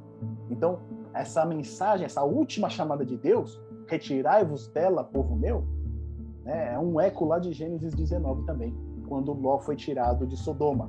E aí no verso 5 diz o seguinte, aquilo que a gente falou a respeito de Sodoma também, olha só. Porque os seus pecados se acumularam até ao céu, e Deus se lembrou dos atos iníquos que ela praticou. Dá-lhe em retribuição, como também ela retribuiu. Pagai-lhe em dobro, segundo as suas obras. E no cálice em que ela misturou bebidas, misturai dobrado para ela o quanto a si mesmo se glorificou e viveu em luxúria, dai-lhe em igual medida tormento e pranto, porque diz consigo mesma: Estou sentada como rainha, viúva não sou, pranto nunca hei de ver. Por isso, em um só dia sobrevirão os seus flagelos: morte, pranto e fome, e será consumida no fogo, porque poderoso é o Senhor Deus que a jogou. Então aqui a gente vê né, essa descrição da destruição de Babilônia muito similar à de Sodoma, tá certo? Os pecados dela se acumularam até o céu. E chegou a hora que Deus falou assim: não, alcançou um limite, agora eu vou trazer juízo sobre essa cidade. Tá bom? E aí, quando diz aqui pra gente, né? Ó, novamente, né? Os seus pecados se acumularam até o céu, é uma menção lá a Gênesis 18, versos 20 e 21, quando fala dos pecados de Sodoma e Gomorra e também de Jeremias, capítulo 51, verso 9. Olha só, eu estou aqui com a Bíblia aberta em Jeremias 51, eu vou ler o verso 9 para gente, ó. Queríamos curar Babilônia, porém ela não sarou. Deixai-a e vamos nós para cada um, cada um para a sua terra, porque o seu juízo chegou até ao céu e se elevou até as mais altas nuvens. Tá vendo? Como de novo ele traz uma menção lá do Antigo Testamento, né? falando a respeito do juízo aqui de Babilônia. E aí depois vai dizer o seguinte sobre ela: pagar ele em dobro, né? Misturar e o quê? Dobrado para ela. Ou seja, aquilo que ela fez, ela vai receber em dobro. Isso aqui era uma prática muito comum lá da lei de Moisés. Lá em Êxodo, capítulo 22, versos 4, 7 e 9, o que, que é dito lá? Né? Que se você tomar, por exemplo, um, uma, uma, uma, uma cabra do seu vizinho, você tem que restituir o quê? Duas cabras para ele. Tá certo? Então a gente vai ver essa questão aí do pagamento, da retribuição, né? Na lei de Moisés em dobro. Não tudo aquilo que você fazia para seu vizinho, você teria que restituir o dobro para ele. E aqui acontece o mesmo para Babilônia. Assim como ela agiu, ela vai receber agora em dobro, tá bom? E aí os pecados dela a gente vê no verso 7, que é o quê? Ela a si mesmo se glorificou. Tá certo? Ela a si mesmo que se exaltou. Lembrando que Babilônia é um sistema religioso apóstata, que tomou o lugar de Deus, tá certo? Que está contra Deus. Então, a glória, a honra e a adoração que devia ser dada a Deus, Babilônia usurpou isso. Esse sistema religioso, ele usurpou, tá certo? E não somente fez isso, como se voltou contra o povo de Deus. Então, ela mesma assim se glorificou e disse: Estou sentada como rainha, viúva não sou, e pranto nunca hei de ver. Tá certo? Nada vai me acontecer. Aí a gente lembra de, daquela de Babilônia lá no capítulo 5, né? Belsazar dando a sua festa, ninguém né, poderia ali, é, ele, ele, imaginava que ninguém poderia invadir Babilônia, mesmo sabendo da ameaça do Império Medo-Persa, que queria né, é, fazer guerra contra eles. Mesmo assim, ele, o que, que ele fez? Fez uma festa, fez um banquete, participou de uma orgia, como se nada estivesse acontecendo. E aí, naquela mesma noite que aconteceu, o Império Babilônico caiu. Aqui a gente vê o mesmo cenário, porque no verso 8 diz: Por isso, em um só dia sobrevirão o quê? Os seus flagelos. Então, aqui, quando menciona um só dia, significa que vai ser rápido, tá certo? Por mais que esse sistema ele domine o mundo, né, a gente viu aqui, o sistema religioso vai se unir com o político e o econômico. Os três eles vão se unir contra Deus e o seu povo e vão impor a marca da besta às pessoas. Só que por mais que haja essa união, essa união não vai durar muito tempo. Tá certo? Porque enquanto existe por esse lado esse sistema impondo a marca da besta às pessoas, do outro lado nós temos três mensagens sendo propagadas por todo mundo. E quando esse sistema da marca da besta for ser imposto, a proclamação da terceira mensagem que fala a respeito da marca da besta, ela vai ser proclamada ainda com mais alta voz. Porque aqueles que não aceitarem a marca da besta, eles vão ser perseguidos, tá certo? Eles vão ser é, humilhados. Isso vai virar notícia, isso vai, pessoas vão se tornar conhecidas e muitas pessoas vão chegar a, ao conhecimento da palavra de Deus, ao mandamento de Deus com relação ao sábado, justamente por conta desse movimento. E é nesse cenário que toda a terra vai então ter a oportunidade de conhecer o que a palavra de Deus diz com relação ao sábado e também com relação à marca da besta. Tá certo? Então vai ser algo que vai durar pouco tempo e logo virá o fim. Os juízos recairão sobre Babilônia e o povo de Deus será liberto. Por fim, meus amigos, olha o que está escrito aqui a respeito da destruição de Babilônia. No verso 9 diz o seguinte: Ora, chorarão e se lamentarão sobre ela os reis da terra. Lembra dos poderes políticos?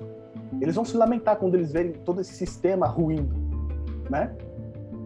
Eles vão se lamentar não porque o sistema foi destruído, mas porque agora eles não podem mais tirar proveito, tá certo? Agora eles não podem mais utilizar esse sistema para impor as suas regras, as suas leis, para enriquecerem ainda mais.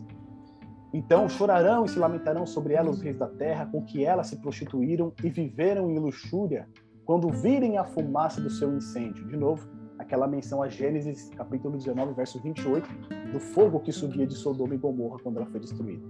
E no verso 10 diz o seguinte: E conservando-se de longe, pelo medo do seu tormento, dizendo: Ai, ai, tu grande cidade. A gente vai ver esse lamento por três vezes aqui no capítulo 18. Por três vezes, os reis da terra e os mercadores, eles vão lamentar sobre a destruição de Babilônia.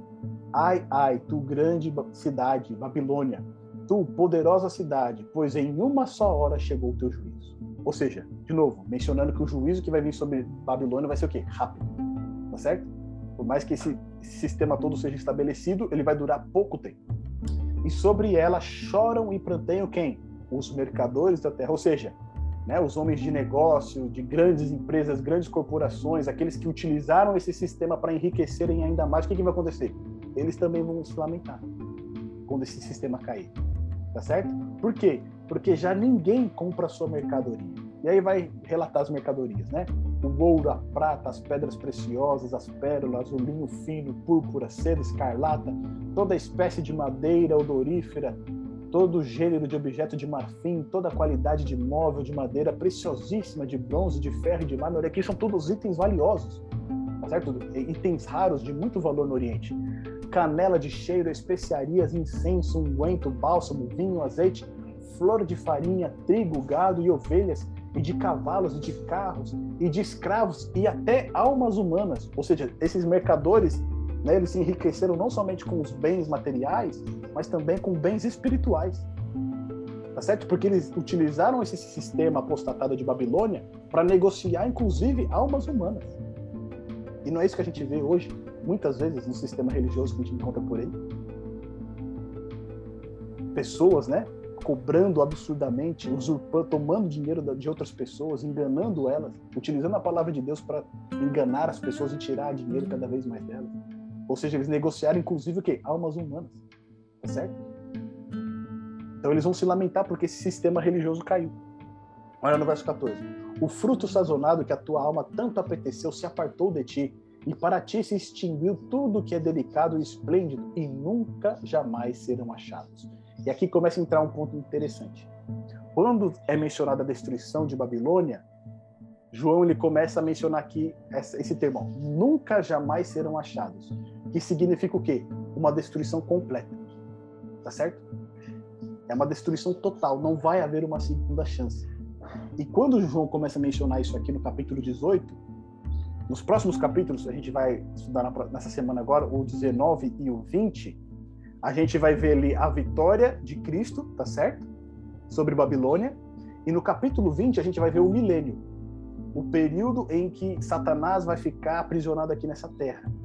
E logo ao final do milênio vai ocorrer o juízo dos ímpios. E o juízo dos ímpios acaba com o lago de fogo, que é a destruição. Tá certo? Então, isso é o spoiler do capítulo 19 e 20 pra gente. Esse lago de fogo, que é o local de destruição, é o inferno.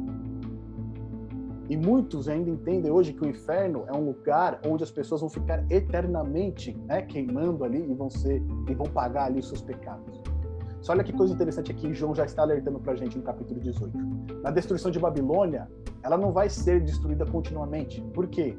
Diz que nunca jamais serão o quê? Achados. Ela vai ser destruída e quando ela for destruída, acabou, não tem mais. Tá certo? Ela deixa de existir. É isso também que vai acontecer com a destruição dos ímpios após o juízo, após o milênio.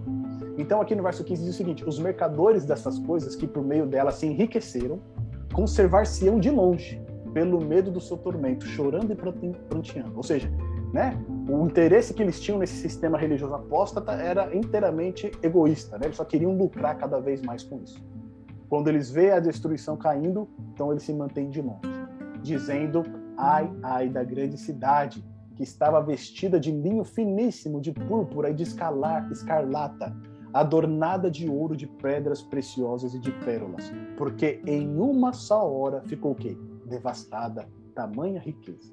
E todo piloto e todo aquele que navega livremente, marinheiros e quantos labutam no mar, conservaram-se de longe. Aqui, essa linguagem aqui, né, de marinheiros, de mercadores, ela vem lá de Ezequiel no capítulo 27, tá certo?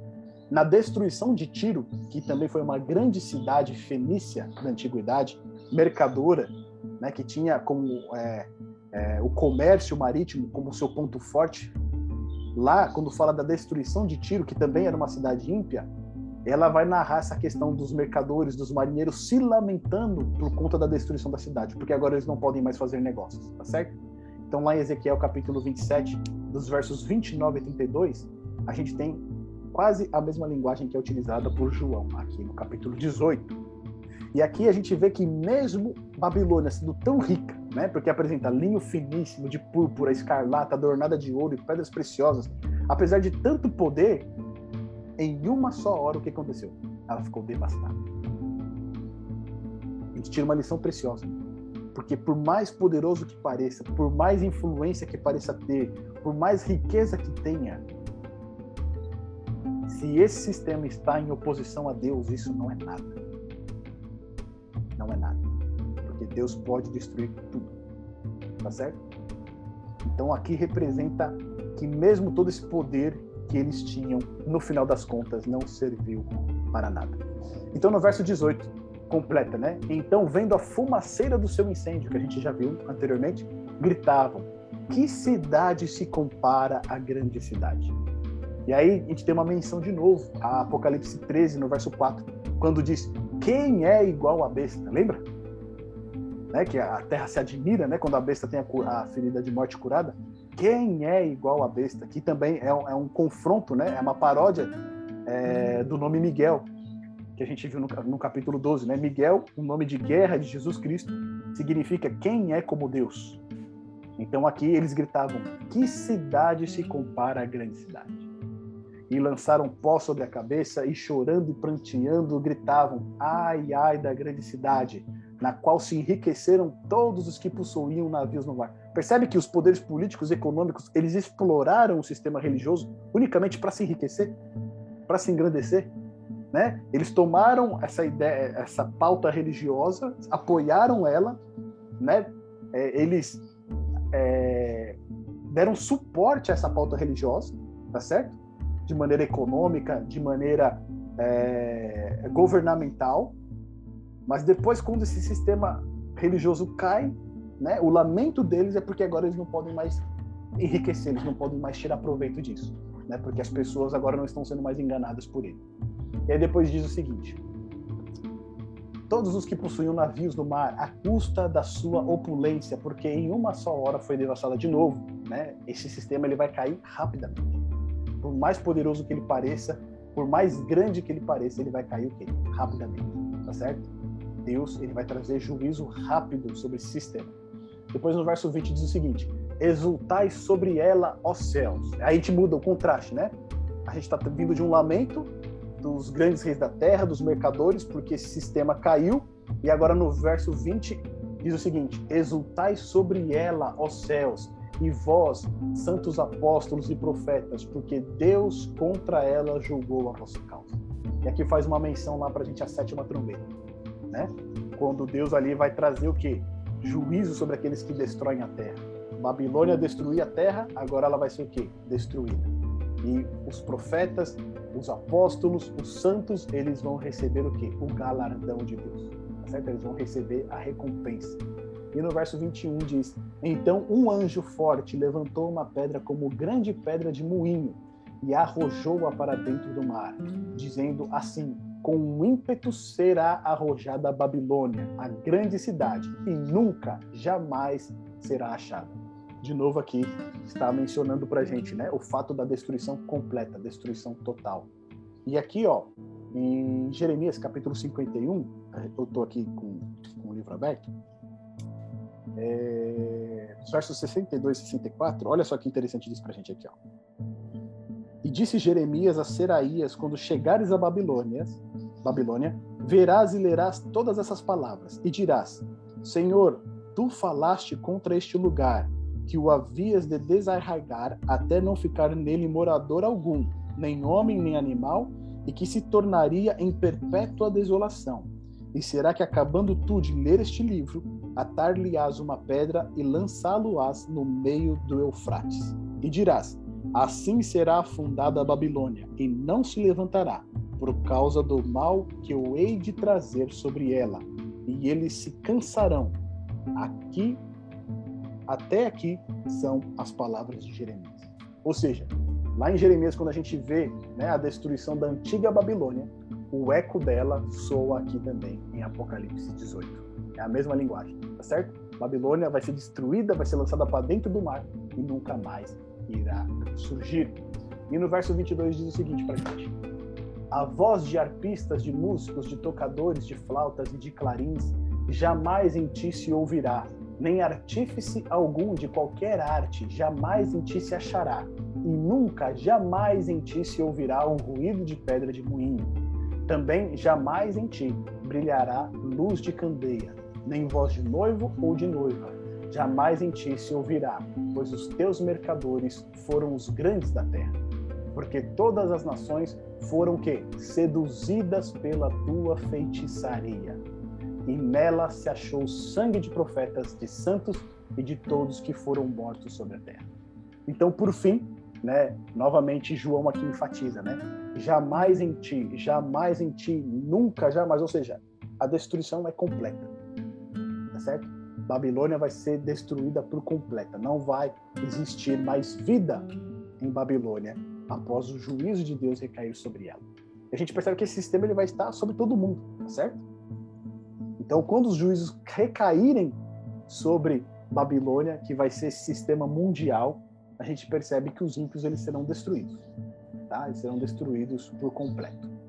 E aí depois é dito aqui, né, que as nações elas foram o quê? Seduzidos por Babilônia, ou seja, através dos seus enganos, seus subterfúgios, né, ela envolveu todos os povos da terra atrás desse engano, né, e não somente os, os homens de poder, não somente os poderes políticos, mas as pessoas também foram atrás desse engano.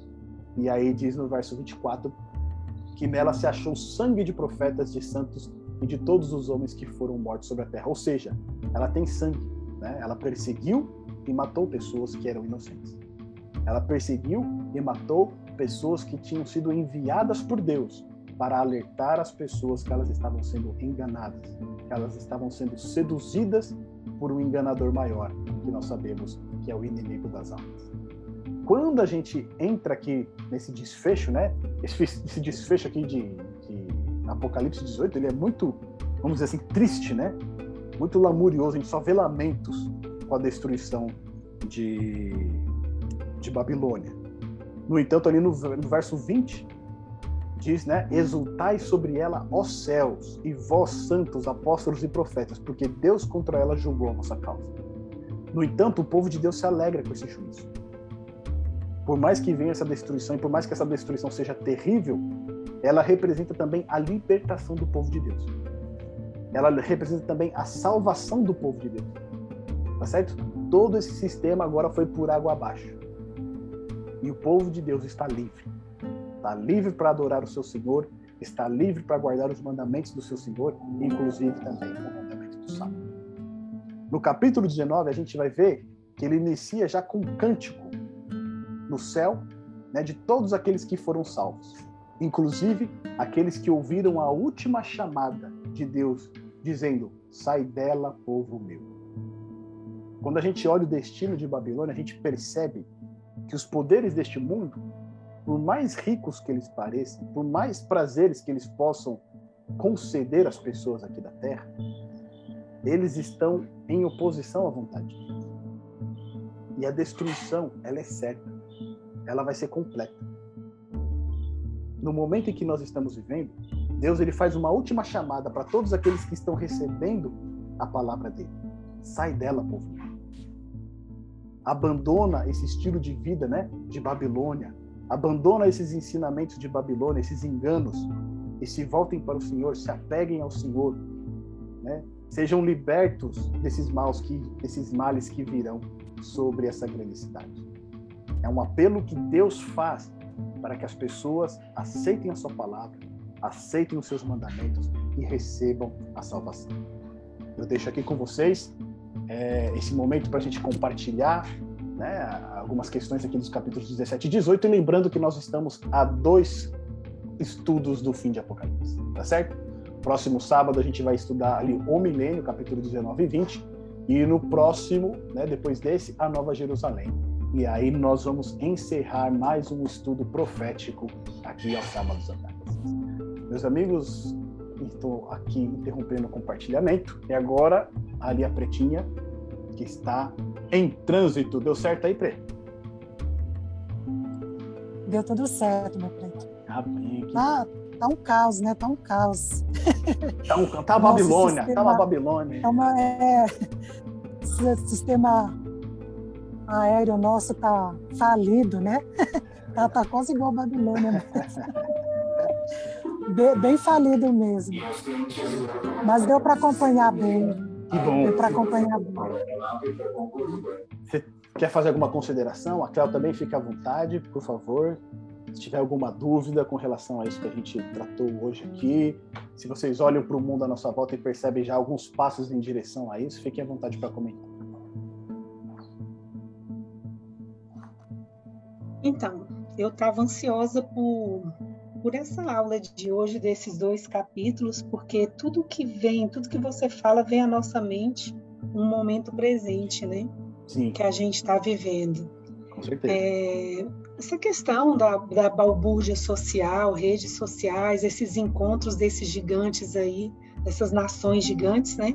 Que têm um interesse único, que é a questão comercial. Eu lembro da ONU, né, que a ONU tem uma preocupação com as grandes com as grandes riquezas e ela não se preocupa, né? Ela demorou tanto para reconhecer essa pandemia que ela poderia ter evitado essa bagaceira toda que foi Exato. com tantas vidas perdidas aí, né? Mas o interesse político, econômico em reconhecer a pandemia, de, inclusive na fabricação de, de produtos hospitalares e farmacêuticos, né? Sim. Que ela detém 97% da produção mundial.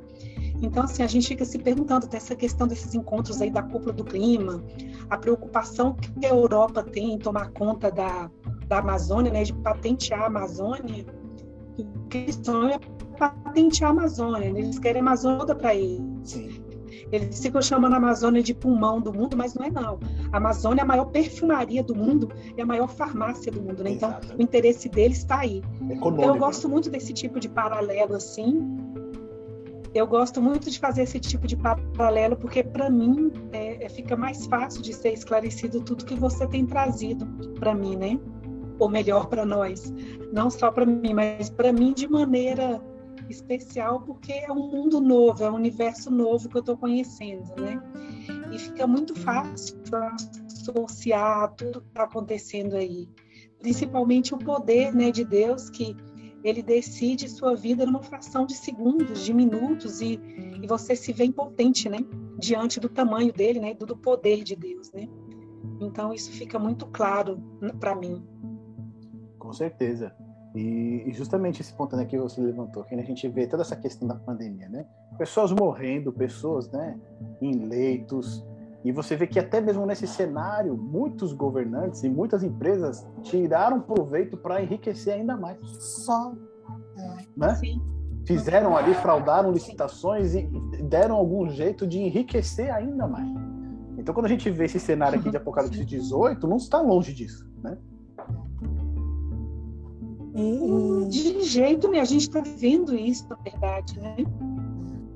Agindo como se Deus ainda não, não fosse o dono, né? Como se Deus não estivesse cuidando, não estivesse no comando. Por isso que é, é cruel, né? A gente vê assim a queda de Babilônia, né? É, a gente fala, nossa, mas é, é duro, é duro, é é um, é um estudo difícil, né? A gente até vê pela, pelos participantes, né? Você vê que o inimigo ele não tem interesse que a gente saiba dessas coisas, porque é, é mil coisas que a gente tem para fazer e eu acho que a Cleo também, né? Como a gente tem lutado para poder tomar esse tempo de estudo, né? E qualquer coisa para outros, né, é motivo de não participar, mas a gente percebe que há também, né, um, um trabalho do inimigo tentando, né, é, distrair as pessoas do foco, do que importa e do, do estudo. Nesse momento, né, eu, você vê que muitas pessoas, é, eu, eu, envio sempre para todos, né, o, o, o, link, mas aí as, os cuidados da vida, né, várias coisas para se fazer e não, não, não assistem, vão assistir depois e perdem essa oportunidade né, da gente comentar, da gente partilhar juntos. E é, é bem atrativo né, para o inimigo que seja assim, né, que as pessoas não tomem esse tempo. Mas a gente precisa estar com os olhos bem abertos, porque a gente realmente vive na história final, né? E saber que Deus está no comando, independente do que o mundo, o mundo pode estar caindo, né? Mas se a gente estiver nas mãos de Deus, estaremos seguros. Amém, Petit. Amém. Amém. dando um salve aqui. É, um salve. então, é exatamente esse ponto que a gente é, percebe, como a Cleo pontuou, né? A gente acompanha as profecias e a gente consegue, estudando a Bíblia, perceber que o cenário à nossa volta caminha, está indo em direção, né? A esses cumprimentos. Né? E aí entra o ponto que você diz, né? É, Satanás ele trabalha para distrair as pessoas, para que elas não, né, se apercebam do que está acontecendo. Porque a gente vai ver ali que as nações, elas vão que ser seduzidas, né? Ou seja, elas vão ser enganadas, elas vão ser distraídas e não vão perceber o que está acontecendo. Quando elas se darem conta, é tarde demais, né? O preparo que você teria que ter tomado, o preparo que você teria que ter mantido agora nestes momentos que antecedem, né, a toda a todo esse problema que vai ocorrer, é, você não tomou, né? Você não teve devido cuidado e agora você é pego desprevenido, né? E geralmente. É, né? eu fico... Pode falar. É, é, essa semana mesmo eu vi né, o assédio da, da imprensa em torno desse, desse G20 aí. Tanta coisa para se preocupar, tanta coisa para se falar, e eles se ateram ao pisão que o Bolsonaro deu no pé da Angela Merkel lá, né? Então, assim, é uma coisa assustadora. Eu fico, eu fico chocada como um ser humano consegue ser tão pequeno diante de coisas tão sérias, né? Eles não temem nada, ninguém mais teme nada, do que as pessoas acham que são revestidas de uma couraça de poder, né, e que para eles tudo é possível, eles não vão ser abatidos hora nenhuma, não vão ser questionados hora nenhuma. É assim que a que a que a, que a nação, a, a nação mundial, né, as pessoas têm se a humanidade tem se movido, né? Me fugiu a palavra, mas a verdade a palavra é humanidade, né? Ela tem se movido disso, de, de coisas superficiais, de coisas pequenas e, e esquecem o que é primordial, né? que é o respeito, que é a adoração a Deus, acreditar no poder dele, né? Que as pessoas se acham infinitamente poderosas, né? E isso, porque você menciona, é o espírito de Babilônia que já está nas pessoas, né? Porque a gente vê que Babilônia lá diz o quê, né? Sim. Eu sou rica, né? Eu sou rica, eu sou estou sentada em trono, né? Eu tenho aqui minhas joias, e eu não sou viúva, né? E não tem nenhum problema com isso. Ou seja, né? Essa soberba, né? Que, que a humanidade hoje ela uhum. tem, né? Em não depender de Deus, não se voltar para Deus, é o próprio espírito de Babilônia que já está nas pessoas. Né? Ele já está sendo trabalhado nas pessoas e ele vai aflorar cada vez mais conforme a gente estiver caminhando por fim. Né? É justamente um cumprimento da profecia que a gente tem estudado. É, o, último ponto que eu queria destacar aqui com vocês é justamente esse chamado, né, que a gente vê desse anjo que vem com grande autoridade, a sua glória ela ilumina toda a terra. É, a gente vê ali que existe um cuidado de Deus para que aquele que esteja buscando a verdade, aquele que esteja procurando por Ele, não se perca, né? E aí ele dá um último aviso a todos para que eles abandonem essas falsas crenças, esses falsos ensinamentos e se voltem para o Deus verdadeiro, se voltem para a sua palavra e para os seus mandamentos. E esse é um ponto muito importante, porque muitas vezes a gente como um bom brasileiro, né, a gente quer deixar tudo para a última hora, né? Então a gente quer, vou esperar esse último aviso para depois sair de Babilônia. Mas é, Deus, ele está nos chamando hoje, né? A partir do momento que a gente recebe essa mensagem, que a gente faz esse estudo, que a gente vê que caiu Babilônia e existe um chamado de Deus para a gente sair dela, a gente precisa atender esse chamado hoje, né? Porque a gente não sabe o dia de amanhã. Né? Então, esse Sim. chamado de Deus para a gente aqui ele é muito importante. Né? Se aquilo que a gente né, é, é, seja qual denominação for, seja qual é, religião a gente estiver participando, não está em harmonia com a palavra de Deus, a gente precisa considerar o que Deus está dizendo e o que os homens estão dizendo. E aí fazer uma escolha. Eu vou ficar com Deus eu vou ficar com as pessoas, né? Eu vou ficar com a palavra de Deus, eu vou ficar com a palavra do pastor, eu vou ficar com a palavra de Deus, ou vou ficar com a palavra do padre. E eu vou precisar pesar isso, né? Porque o chamado, apesar dele estar no futuro, ele ocorre quando nós abrimos a palavra de Deus e percebemos que ele tem falado conosco também.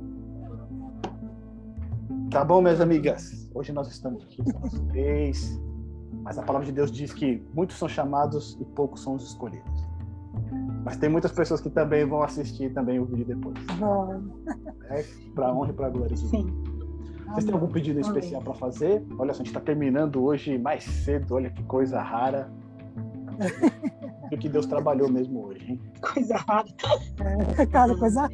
Eu continuo, eu continuo com aquele meu pedido para Maria, né, pelo restabelecimento dela. Ela andou tendo umas complicações aí, mas ela tem tem evoluído, mesmo que devagarinho, mas ela tem tido uma certa evolução e eu quero continuar pedindo que a gente intensifique as orações aí pelo restabelecimento, principalmente psicológico dela.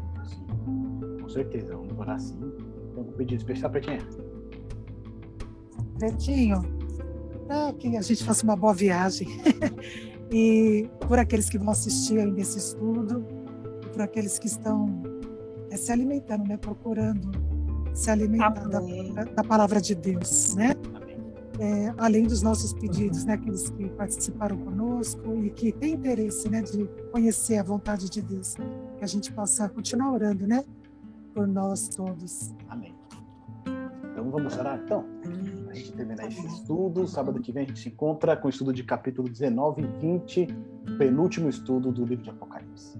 Vamos falar. Reta final. Amém. Grandioso Deus, nós queremos te agradecer, ó Pai, por este estudo maravilhoso da tua palavra. Nós vemos que o mundo que nós vivemos está caminhando para o fim. Nós vemos o cenário todo já está preparado. E poucas coisas faltam para que a tua vontade e as palavras dessa profecia se cumpram. Ajuda-nos, Pai, para que nós permanecemos firmes nos teus caminhos, na tua palavra, sendo fiéis a ti, mesmo a custo de nosso trabalho, mesmo a custo de amizades, de família, mesmo a custo da nossa vida, que nós permaneçamos fiéis a Ti, Senhor Deus. Temos um pedido especial aqui que queremos entregar nas Tuas mãos, a vida da Maria, Pai. Que o Senhor, como médico dos médicos, possa colocar a Tua mão sobre ela e ela possa ser restabelecida segundo a Sua vontade e o Teu querer, Deus.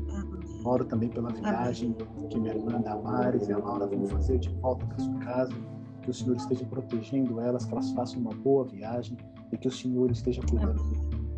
Oramos também pelos nossos amigos, Deus, aqueles que vão assistir o estudo logo mais, aqueles que vão assistir através do YouTube, aqueles que ainda não tomaram uma decisão ao lado da verdade, Pai, que eles possam ouvir a tua voz chamando eles. Que teu Santo Espírito possa tocar no coração deles de maneira que eles se voltem para ti como o único Deus verdadeiro a quem nós devemos servir. Pai eterno, abençoa essa nossa semana, abençoa a nossa família, esteja conosco. Em nome de Jesus te pedimos. Amém, Senhor. Amém. Amém. Amigas, uma boa semana para vocês. Deus abençoe. Pretinho, uma boa viagem. Uma boa semana, Cléo. Tudo de bom. Obrigada para vocês também. Beijo. Tchau, tchau. Fica com Deus. Tchau. Amém. Tchau.